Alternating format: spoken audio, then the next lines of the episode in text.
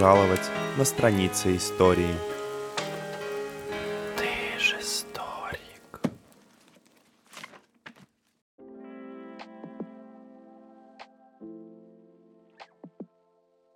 Ребята, всем привет! Это снова подкаст «Ты же историк». Мы наконец-то снова вместе снова выходим. И у нас с Колей зародилась интересная мысль, как можно порассуждать на одну очень интересную тему. Да, тему такую всеобъемлющую, большую. Мы просто в течение первой половины лета много об этом думали, много было всяких событий. И самое главное, с чем мы столкнулись, что люди очень по-разному смотрят на события, а самое главное, что они смотрят на современные, даже старые события очень-очень шаблонно, нарративно. Есть вот такой интересный термин, который мы откопали, и вот хотели бы в него углубиться побольше.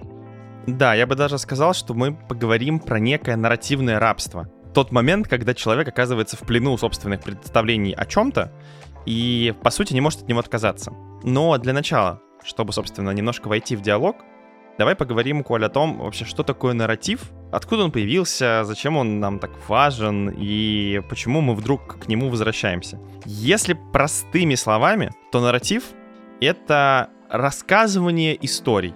Прям вот упрощая да нельзя, это то, как мы рассказываем какие-либо истории. И в историческую науку он попал именно под этим же соусом и с этим же смыслом. Но на самом деле слово нарратив, оно имеет огромное количество интерпретаций в разных направлениях. Вот есть, например, психологическая интерпретация слова нарратив. Нарратив — это слово, которое вошло в моду в эпоху постмодерна. Чаще всего э, им заменяют понятие повествование или сюжет. Оно произошло от латинского слова «narrare», сейчас меня могут поправить, те, кто изучает латынь. В переводе значит язык повествования.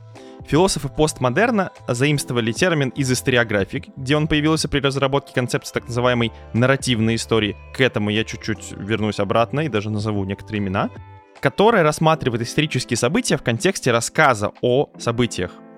Особенность нарративной истории в том, что она не пытается объективно оценивать происходящее, а становится неразрывно связана с интерпретацией этих событий. Как раз таки то, о чем я говорил. Если мы будем а, чуть-чуть упрощать этот язык, то важно не само событие, не то, да, не беспристрастное его описание, а то, как об этом событии историки, общество, люди будут потом рассказывать. И именно это является самой важной ценностью. Интересно еще то, что в истории существуют целые типы источников, нарративные источники так называемые, то есть источники, которые созданы конкретным человеком, и там повествование ведется через призму личных взглядов на происходящие события. Ну, такие источники, как летописи, трактаты, хроники, вот такие вот вещи. Поэтому мы очень многие события, даже вот в школе, изучая там летописи, да, ну отрывочки из них, например, на уроках, мы узнаем о событии, но именно со стороны конкретного человека, который жил в определенную эпоху, в определенных условиях, и мы вот через его взгляд узнаем о том или ином событии. И понятное дело, что он судит со своей колокольни. И мы потом Дети, кстати, вот мы на уроках так было, мы потом выдавали рассказы из летописи за настоящий факт, что как в летописи, например, написано, так оно и было вот точности на самом деле. Просто мы тогда еще не вдавались в вопросы, такие более глубокие исторические. Мы считали, что он летописец, на то он и пишет по летам, врать он не может. И мы просто пересказывали его точку зрения. Но нужно, конечно, мыслить немножко по-другому, но об этом чуть позже. А некоторые люди, правильно ты сказал, до сих пор пересказывают чужой пересказ того или иного события, даже не подвергая его сомнению. Абсолютно точно. Кроме того, если мы говорим про то, что нарратив — это термин на самом деле очень глобальный, и в него часто прям запихивают множество терминов, поэтому сюда подключаются историки, философы, семиотики, а еще и психологи. Например, вот по определению психолога э, Рома Хары и Йенса Брокмейера, нарратив — это некий ансамбль лингвистических и психологических структур, передаваемых культурно-исторически, ограниченных уровнем мастерства каждого индивида и смесью его или ее социально-коммуникативных способностей с лингвистическим мастерством. Упрощаем, это когда человек что-то рассказывает, но ровно так, как он может это рассказать. Это тоже очень важная часть.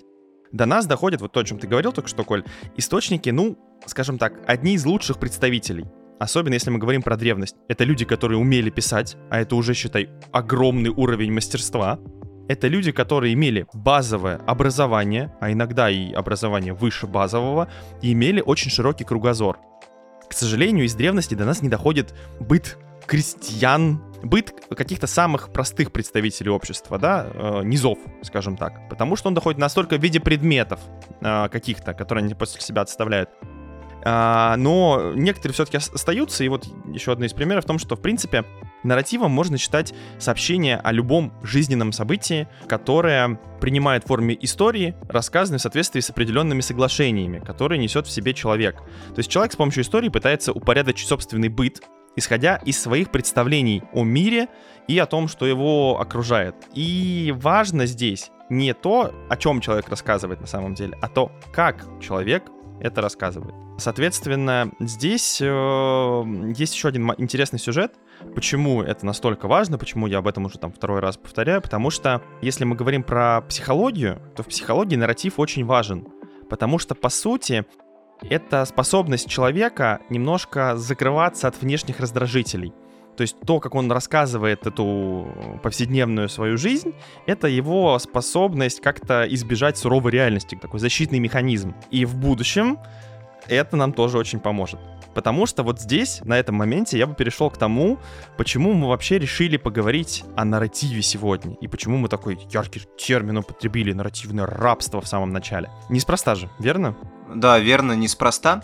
Ну, потому что все больше и больше вообще исторические исследования, да и просто исследование жизни, оно сводится к одному к человеку. Нам интересно узнать о мыслях человека, о чем он думает, как он думает. Человек своего рода вот в центре вселенной. Помнишь, мы, когда обучались в институте, у нас была такая гуманитарная дисциплина, имагология называется, вот которая как раз, если говорить об истории, этим занимается, занимается стереотипами, шаблонами, образами своих, чужих и так далее. Потому что неинтересно уже людям рассказывать о каких-то там правителях, я не знаю, битвах, сражениях, о чем-то вот таком, что уже достаточно заезжено, о чем-то таком глобальном. Хочется поговорить о частностях, о быте, о повседневности, вот просто о человеке, действительно. Как ты сказал, что вот очень тяжело воспроизвести быт, не знаю, какого-нибудь там древнего египтянина, да, именно раба, даже если так взять какого-нибудь такого самого мелкого человека. Вот поэтому именно на это нацелен ракурс сейчас. Изучить быт на самом деле ты важную тему затронул. Вообще, в принципе, откуда вообще берется стремление изучать такие мелкие подробности, быт, жизнь, какой-то обывательские вещи, потому что на самом деле мир очень сильно изменился, и эта часть идет от э, той э, тенденции индивидуализма, которую у нас в нашей стране все так клеймят, которые так этого не любят, но на самом деле ей все равно следует. Нам уже интересно действительно читать не про великих завоевателей, мы их уже насмотрелись в 20 веке дофига, от Муссолини до э, Иосифа Виссарионовича и так далее. Э, прям вот хватит. Спасибо, не надо, дайте мне пожить своей жизнью, и хочется видеть героев не среди титанов, там, политической мысли или исторической. А среди тех, кто ближе ко мне, кого мне легче воспринять и сопоставить, сравнить. Да, абсолютно верно. Именно отсюда и рождаются герои условные типа Человека-паука, который родился, да, вот из этой идеи, что обычный парень, задрот школьный, может стать героем вот этот вот нарратив, который существует давно там в Америке, который потом перебрался в Европу и даже до нас дошел, когда простой человек, самый обычный, с заурядными способностями может стать чем-то большим, это прям супер важно и актуально сейчас. И мы все с этим сталкиваемся в повседневной жизни. И отсюда вот эта история с нарративом, она важна. Но еще очень важная часть. Нарратив и сейчас сильно изменился. Даже за последние ну, я бы сказал, не 5, все-таки, наверное, лет 10, потому что на фоне большого количества разговоров о том, что мы все стремимся к единому глобальному будущему, общечеловеческим ценностям, что мы вот все сейчас чуть ли не объединимся в большую европейскую, а потом общемировую семью, начал проступать во многих странах, и в том числе в нашей стране, совершенно другой национальный нарратив. Нарратив того, что некоторым людям, которые принимают решения в нашей стране, это вообще не понравилось. И, в принципе, многим-многим обычным жителям нашей страны такая идея не пришлась э, по душе. И поэтому они начали отгораживаться от этих мыслей, выстраивая свой собственный политический или, который очень связан, конечно, с историей, нарратив о том, что у нас свой путь, у нас э, отдельная идея, мы не приемлем те ценности и те э, мысли, которые несете нам вы, в данном случае западное общество, а в его лице олицетворяются примерно все западные страны вместе взятые, да, не какие-то конкретные отдельные. И мы дошли сейчас, наверное, до определенной точки, когда этот нарратив стал очень-очень накаленным. И это знакомо вот реально каждому.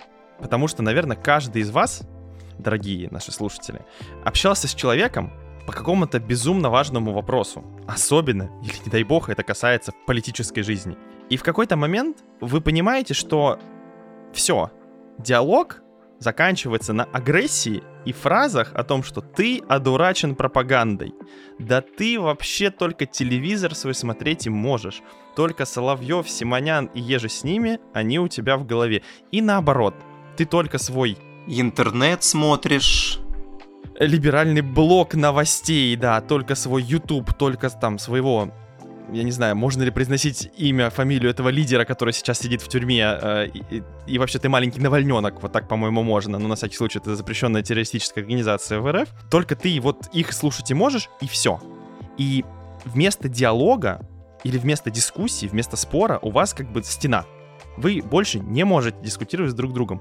Здесь, по сути, встречаются два противоположных нарратива, которые даже не пытаются найти способ сблизиться с друг другом. И вот это прям на самом деле огромная проблема. То есть мы сейчас подошли к тому, что это нарративное рабство открывается во всей красе. Человек перестал ставить целью найти компромисс. Человек ставит для себя цель, а, ну, в лучшем случае оказаться правым, а в худшем случае просто изничтожить своего оппонента, чтобы он был вынужден признать поражение в споре и полностью целиком согласиться с точкой зрения. То есть не дискутировать, а навязывать свою точку зрения. Вот это очень важный момент. Просто вопрос приоритета в разговоре. И самое главное еще здесь отметить то, что может быть ты и готов выслушать другую точку зрения, но когда ты видишь, что она кардинально противоположна твоей, и ты начинаешь выходить из зоны своего комфорта, из того удобного мышления, в котором ты находился долгое-долгое время. Это неприятно, ты идешь в неизвестность, тебе приходится признавать свои аргументы, свою точку зрения неправильной и так далее. Это не всегда приятно. Чувствовать себя человеком, который ошибся. Очень лучше, знаешь, как это, лучше остаться в заблуждении, но зато мне так будет комфортнее, спокойнее и проще, чем рассуждать, напрягать интеллект, память и так далее. Нет. Вот это да, это отдельно тоже интересная часть, что получается вот в этих спорах чаще всего обе стороны остаются на том, что они победили. И они правы. Да. Они уверены в своей победе в этой дискуссии. И расходятся абсолютно э, в единых чувствах, что тот дурак, а я молодец. И все. Да, да. А еще самое страшное, что бывает в разговоре, в попытке дискуссии, точнее, что люди начинают воспринимать это на свой счет. То есть, грубо говоря, тебе человек приводит другие аргументы, начинает парировать, а ты считаешь, что он пытается тебя обидеть, оскорбить, возвыситься, унизить и так далее, ты сразу же в штыки это все воспринимаешь, сразу закрываешься и так далее. Это вот еще один худший сценарий таких разговоров. Да, и вот это как раз-таки и есть проявление того самого нарративного рабства. Когда человек, даже в принципе, где-то подсознательно, он может быть согласен с твоими аргументами, но его это настолько сильно лично касается, настолько лично трогает, я считаю, что в этом, конечно, виновата отчасти огромная медиасистема, которая сейчас работает э, на то, чтобы строить э, новости не на фактах, а на эмоциях, да, если посмотреть даже на то поле новостей, которое сейчас есть, причем касаемо чего угодно, не только там событий, происходящих на Украине и СВО, да, а даже давай возьмем до банального, какое-нибудь движение в защиту природы. Все, там, и вот его у нас запретили, да, этот фонд по защите дикой природы. И та сторона, которая запрещала государственной, прогосударственной, говорит, вы, вы не понимаете, они вообще через этот фонд хотели нас развалить тоже, да, не аргументы, типа, вот они там финансировали, там, не знаю, деньги в ВСУ отправляли. Нет, они, они хотели уничтожить нас, эти белые медведи на аватарке, просто расчленить общество. И противоположная сторона, которая как бы издеваясь, тоже давит на эмоции. Типа, господи, какая херня, они запрещают фонд дикой природы, ну что за дураки, что белые медведи у нас теперь против э, Путина воюют. То есть нету каких-то аргументов. А почему запретили? А в чем суть? Как бы, почему... Нет попытки даже разобраться. Это не нужно. Обывателю это не нужно. Ему нужна эмоция. К сожалению, так работает современное ток-шоу. Самое интересное, просто ты сказал про Россию. А я вот буквально недавно смотрел тут а, шоу из Америки с переводом, и там шел разговор на тему следующую, которая в нашей стране всегда вызывает ненависть, вот сразу же.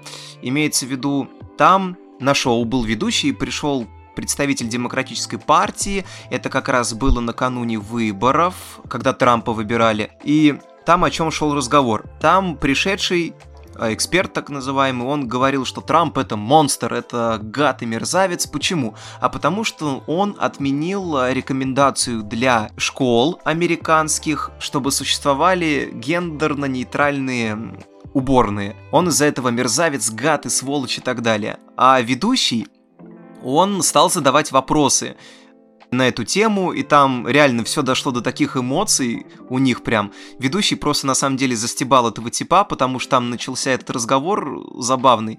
Потому что эксперту начал говорить, вот, бедные дети, там несчастные, вот эти вот гендерно-нейтральные ребята, т т т т т вот их Трамп там обижает и прочее.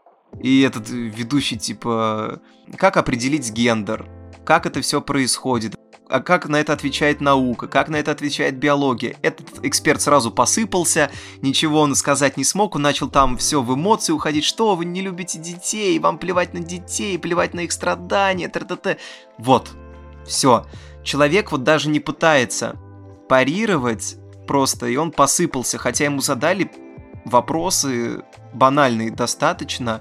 Отвечай, вперед, давай, хоть представь аргументы своей точки зрения. Нет, монстр, мерзавец, вам на детей плевать. Все. И это Америка, сэр. Ну, просто на всякий случай, чтобы было понятно, что нарративное рабство, оно распространено на весь земной шар. Абсолютно то же самое. Это все работает для практически всех стран мира. Потому что давайте взглянем на условный Китай, да, разнообразим палитру от России и Америки, взглянем на Китай который, в принципе, живет в тех же самых э, заложниках нарратива, что великая китайская нация, которая исторически существовала много тысячелетий, вот она сейчас такая классная, мы наплевали на все законы, развиваемся самостоятельно, мы там универсальны, уникальны и так далее. Хотя на самом деле они проходят процессы схожие с многими другими странами и используют те же самые наработки других стран, но вот это история с ощущением того, что у нас есть специальный нарратив, она на самом деле вполне себе применима к практически любой части жизни общества. И она важна, потому что человеку свойственно чувствовать особенность. Когда он ее не чувствует, это часто удар по самолюбию. И когда особенно мы говорим про тяжелое экономическое положение, то оно часто подменяется как раз-таки более возвышенными целями, более возвышенными вопросами. Да, может быть, сейчас я плохо живу, но у меня есть великая история, великая культура, и вообще у меня такая нация классная, что она лучше, чем все остальные. И вот несу я ее с собой гордо, пускай и бедно, но гордо. Еще все у нас впереди. И в принципе, на самом деле, это работает. Есть более хитрые примеры. Опять же, вот э, мне очень понравилась одна из историй, которые сказали к вопросу о том, как важно подобрать к любому аргументу про бедность или про то, почему богатые хороши, свою правильную историю. Когда Барак Обама стал президентом, он в своей э, предвыборной гонке неоднократно говорил, что его кумиром является Авраам Линкольн. И это было сделано неспроста. Может быть, он действительно его любил, может быть, читал его труды, но это очень четкий политический сигнал потому что символические параллели между биографиями президентов. Во-первых, Обама был сенатором от штата Иллинойс, ровно от того же штата, от которого участвовал и в законодательном собрании штата Линкольн. Кроме того, Линкольн — это один из тех людей, который вообще, в принципе, отменил рабство в США. А Обама у нас кто? Правильно, он афроамериканец. То есть он, получается, продукт того, что э, отменил Линкольн. То есть он дал возможность. А почему именно Линкольн, да, вопрос? Потому что вообще Обама, по идее, для значительной части американцев, ну, не тот лидер, которого хотелось бы видеть. С учетом, что, конечно, афроамериканское лобби в Америке большое, но есть огромное количество белых американцев, которые живут как раз-таки в Южных Штатах, которые вообще в гробу видали это все, и у них иногда в некоторых отдаленных местах до сих пор могут афроамериканца э, не пустить в какое-то заведение. Ну или будут какие-то применены э, санкции в отношении него. И здесь он играет на двух полях. Он играет на том, что Линкольн — это известная историческая фигура, которую знают все, которая, в принципе, уже затерлась, и его любят и с той, и с другой стороны. И это дает ему выгоду в вот этих вот борьбе. Он прям проводит некоторые параллели, которые дают ему политические бонусы. Это прям очень тонкий пример тонкой игры на чувствах избирателя.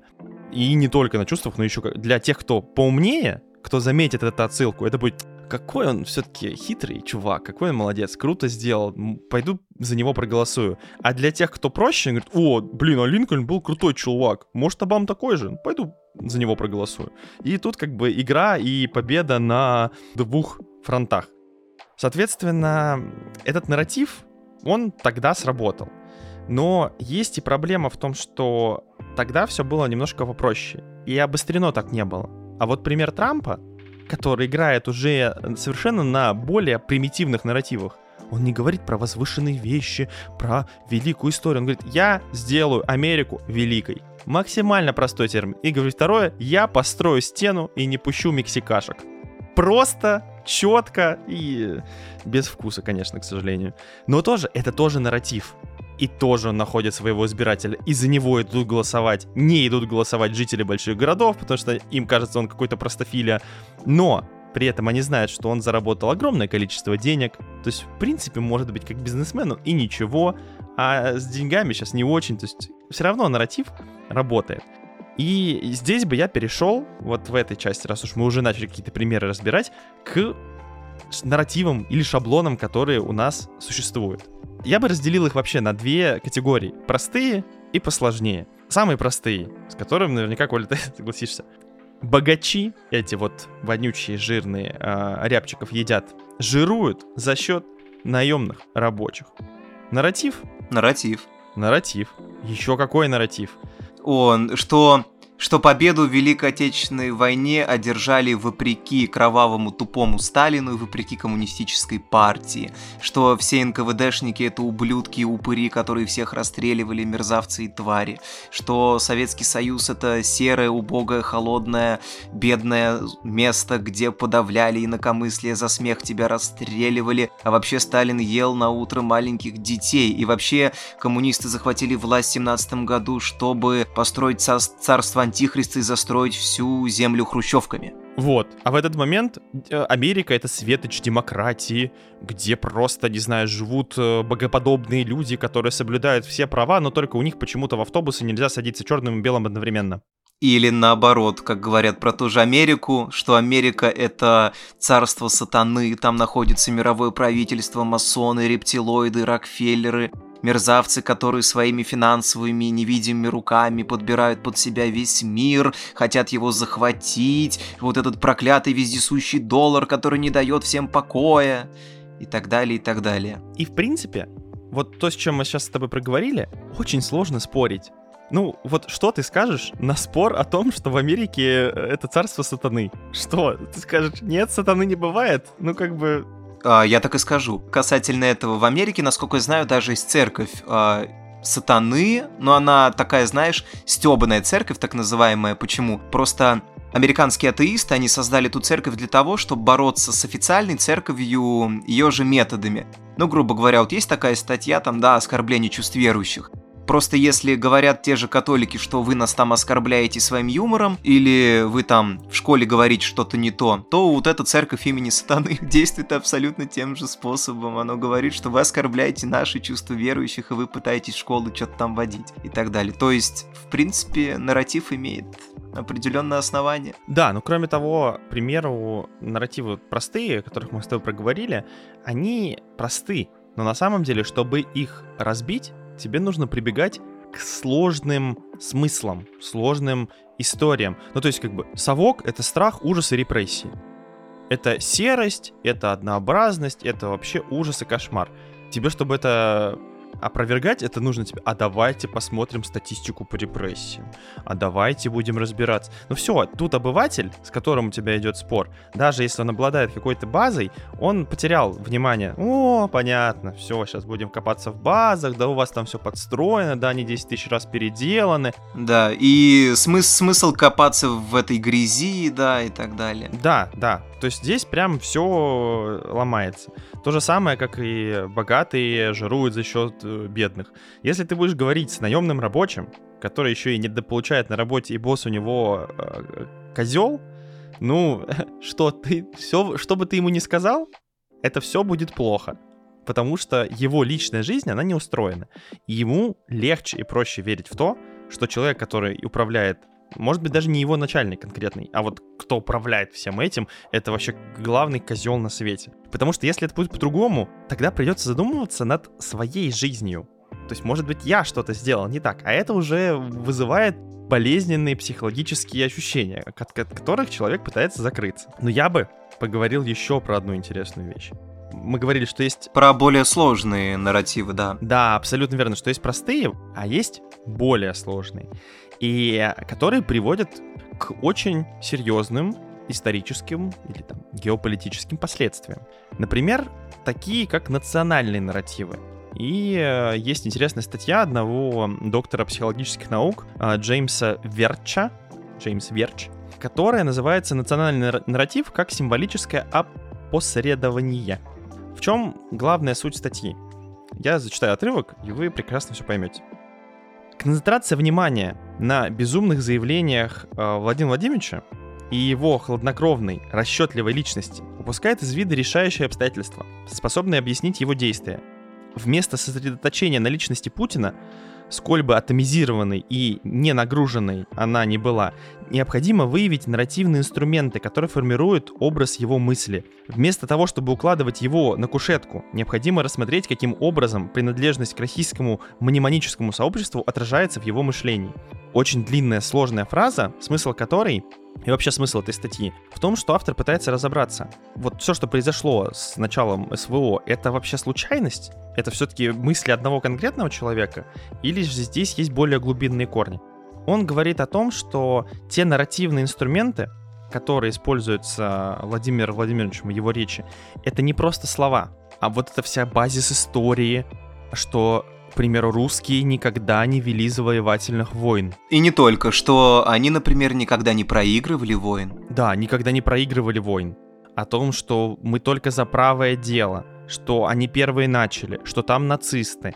Это все на самом деле не просто слова какого-то человека. На самом деле за этим стоит в том числе и общественный посыл. Здесь, конечно, есть вопрос, что кого формирует, и автор немножко как бы отходит от того, что есть момент манипуляции общественным мнением, и многие идеи закладывались в общество. Но я с ним согласен в том, что закладывай, не закладывай, но если в обществе эта идея не приживается, то ее, ну, практически невозможно заложить.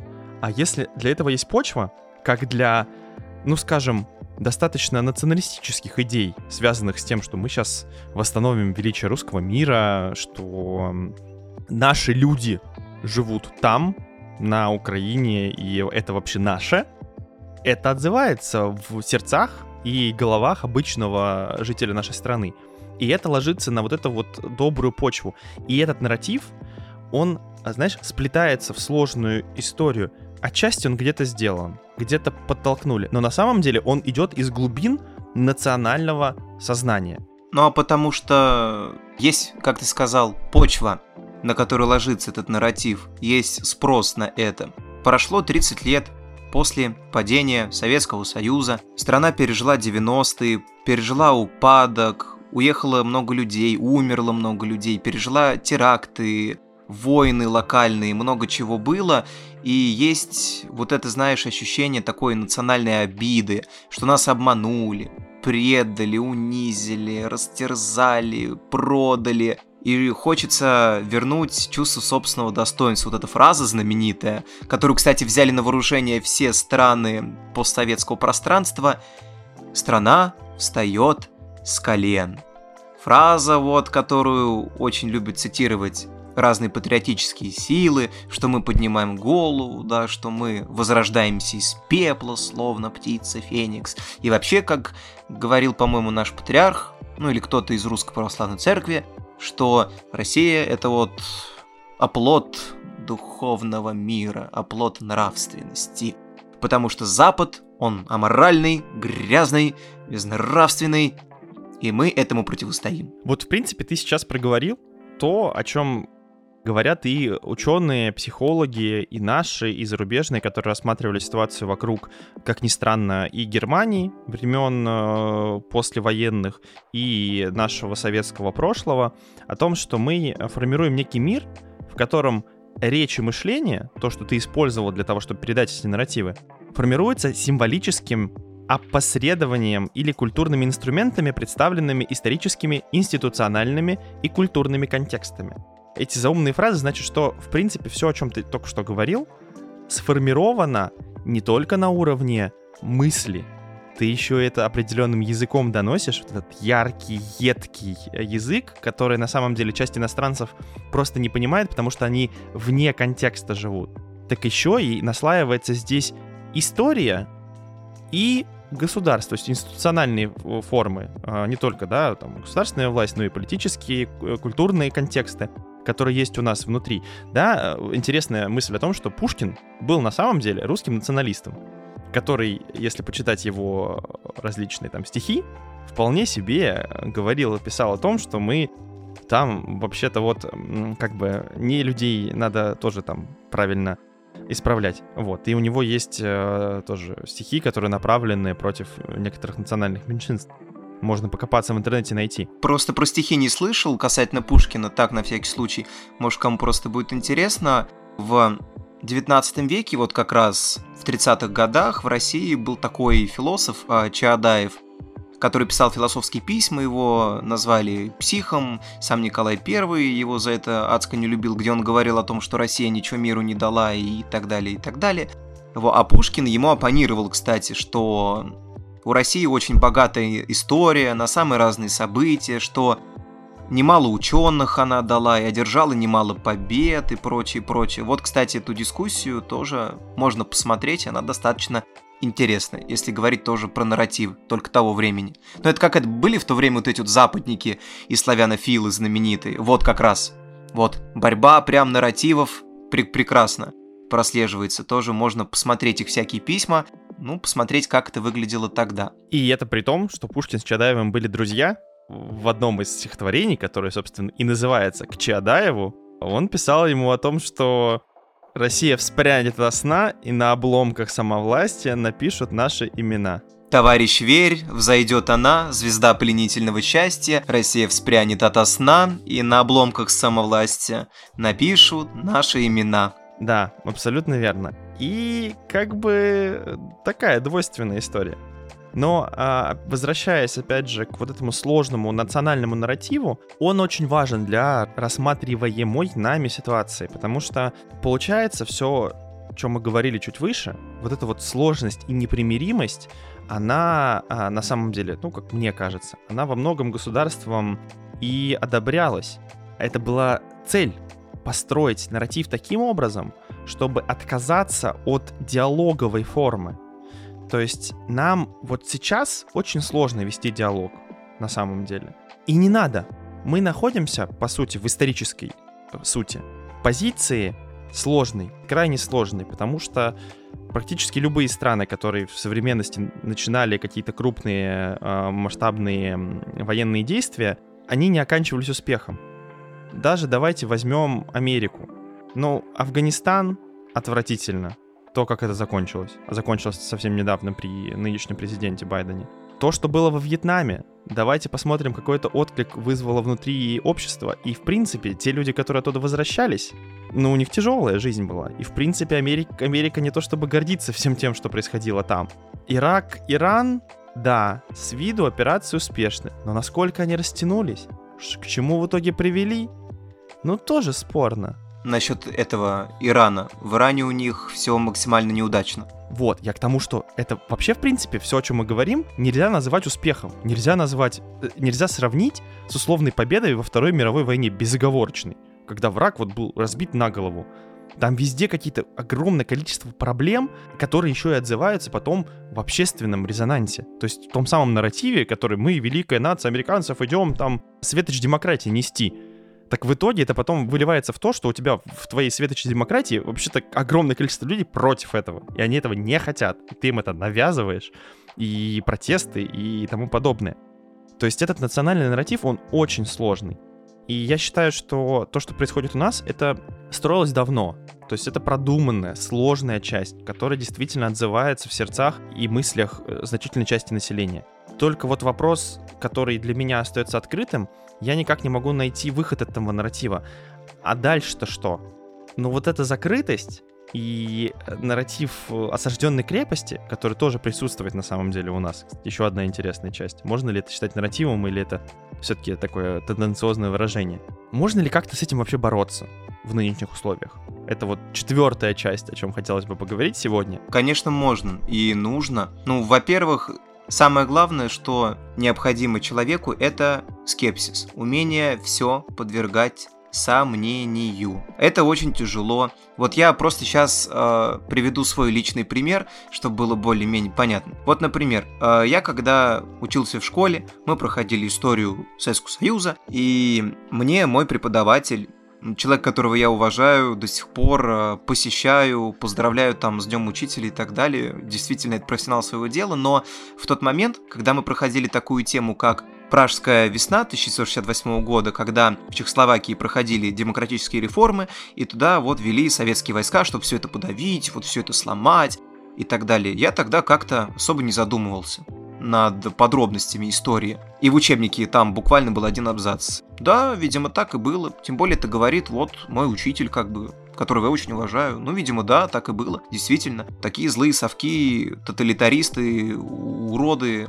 упыри пришли туда и вот не дали людям жить свободно, не дали им говорить о том, о чем они хотят говорить, жить своей жизнью и так далее. Оккупанты чертовы. И сразу вспоминается вот это вот стихотворение «Танки идут по Праге», когда я подрос, уже в институте и после этой темы интересовался гораздо глубже и стал смотреть другие источники, особенно ну, воспоминания участников, интервью участников событий самых разных, от рядовых до государственных должностей, начинаешь узнавать совсем другие вещи. Не все так просто. Самый яркий пример, я, у Парфенова он есть, все мы его знаем, он вел программу на Медне, он и сейчас ее ведет только на Ютубе. И у него как раз там был такой кратенький рассказ видео, где он говорит, что в 68 году, э, в августе это было, да, в августе 68 года, вошли войска Варшавского договора в Чехословакию. Он называет численность вошедших войск, он говорит цифры погибших чехов, и все. И у тебя прямо складывается впечатление. Да, совки пришли и устроили там бойню, убили вот этих вот чехов. И можно найти даже фотографии там обстрелянных зданий в Праге и так далее. Но потом, когда ты копаешься, ты начинаешь узнавать, что потери были советской стороны, что вот эта вот бойня там так называемая, ее, ну, странно как-то, приходилось давать отпор вооруженному сопротивлению, это первое. Второе, чешское руководство, чехам, я думаю, это не очень понравится, оно призывала Советский Союз вести к себе войска, потому что ситуация с реформами стала очень патовой, аховой. Вместо того, чтобы своими войсками что-то подавлять и брать на себя эту грязную работу, лучше пусть другие этим займутся, и мы ответственность переложим на них. И ты начинаешь понимать, да что-то не все так просто. Потом нет ни одного видео и фотографии, как совки кого-то расстреливают. А есть вообще кадры, вот насколько работает пропаганда и из-за чего потом складывается этот нарратив, что совки устраивали бойню. Я прям видел. Это, по-моему, в каком-то западном фильме, документальном про Чехию. Там показывают кадр. Сидят советские солдаты на танке. Танк едет. И советский солдат стреляет в воздух. Его останавливает его товарищ. И следующий же кадр, следующий же кадр, резко так обрезано, показывают труп какой-то, и третьим кадром показывают, как труп этот уносят. И ты понимаешь, что это склейка, это всего лишь склейка, это обман, это пропаганда и очень причем дешевая, если так присмотреться. Но если кто-то не разберется, он себе это заложит, это станет частью его нарратива, и он будет считать, да, вот совки устроили бойню, да, вот доказательства, да, все нормально. Вместо того, чтобы сидеть и разбираться. Вот. На самом деле это тяжело разбираться, на это просто нужно время, силы, интеллектуальные усилия, что самое главное. Это не так просто. Самое обидное, что если ты будешь разбираться, ты можешь попасть в другой нарратив. Это тоже самое страшное. Ты уйдешь из одного в другой, из крайности в крайность. Это тоже очень опасно. То есть ты можешь сказать, что да, а вообще советские войска в Чехословакию не входили. У. Это все обман. Вот ты, в принципе, затронул важную часть как раз-таки о том, что на самом деле вот этот нарратив зачастую формируется при первом знакомстве с информацией первое обсуждение, первый пересказ события, первые разговоры об этом в каком-либо кругу. И это оказывает, наверное, самое глубокое влияние на то, как ты это событие будешь вспоминать и воспринимать впоследствии. Причем я скорее даже говорю как раз-таки о периоде становления, взросления. То есть, грубо говоря, если у тебя в семье относились к власти или к какому-то конкретному историческому событию, вот по-своему, то потом, даже если ты не интересовался особо этим, но ты это все слышал, ты все это впитывал. И для тебя эти люди, они авторитет. И их оценка — это показатель того, как надо относиться. У тебя механизм включается, что ну раз они так относились, то и мне стоит. И далеко не каждому потом удается переоценить это, как-то посмотреть на это с другой стороны. Это на самом деле огромный труд. То есть тебе в процессе твоего обучения в идеале Особенно, если мы говорим про обучение уже после школы, уже более значимое, да, это университетское, необходимо будет отрешиться от тех знаний и того опыта, который ты получил в детстве. Тебе нужно принять, что твои взрослые, твои родители — это не безусловный авторитет, что они тоже могут ошибаться. Нужно тебе будет понять, что они тоже находились в плену определенных знаний, которые получили из непонятных источников, если мы предполагаем, что у них не было исторического образования. То есть тебе нужно отринуть все эти авторитеты и посмотреть на это, соответственно, событие уже совершенно другой стороны. Но это огромный труд. И далеко не каждый из людей э, как-то пересматривает эти взгляды. А для многих, особенно не связанных с темой философии, исторических наук, кстати говоря, это тоже проблема высшего образования, да, многие говорят о том, что качество его падает. Я вот считаю, что все-таки, несмотря на твою специализацию, несмотря на то, будешь ты айтишником, физиком, химиком или кем угодно еще, или маркетологом, но, блин, было бы хорошо, чтобы ты базово хотя бы изучил философию, а то еще и историю, потому что это как раз-таки даст тебе возможность, как личность, посмотреть на многие простые вещи и на многие простые обсуждения, которые велись в твоей семье, и, возможно, заставит тебя выйти из нарратива. Но ты обозначил правильную проблему, что можно выйти из одного нарратива, попасть в другой. Так вот, твоя задача как личности понять, что существует вообще нарратив. Многие даже же не задумываются, что они находятся в каком-то нарративе. Они просто в нем и все. Они не думают, что есть какие-то границы. Для них все естественно, все понятно. А ты когда даешь им вот эту историю с тем, что «а может быть все не так», это выбивает человека из зоны его комфорта. А мы постоянно говорим о том, что вообще-то это очень тяжело из нее выйти, и это очень болезненно. А когда это проговаривает тебе еще и человек со стороны, а особенно когда это проговаривает человек, который равен тебе по возрасту, по статусу и так далее, то это вообще вдвойне болезненно. То есть как это ты меня сейчас будешь учить? И все, и как бы включаются механизмы самозащиты. И это понятно. И на самом деле, мне кажется, здесь нужно говорить не только о работе над собой. Это, конечно, безусловно. Дорогие наши слушатели, это то, к чему мы пытаемся призвать. Пытайтесь выходить за эти рамки. Слушайте, читайте как можно больше всего и совершенно разной информации. Если вы правых взглядах, читайте левую литературу. Если левых взглядов, читайте правую. Старайтесь понять друг друга. И вообще в идеале мы должны бороться за то, чтобы вернуть в нашу страну культуру дискуссий. Нам важно отрешиться от четких точек и попытаться понять, что все нужно ставить под сомнение и под вопрос.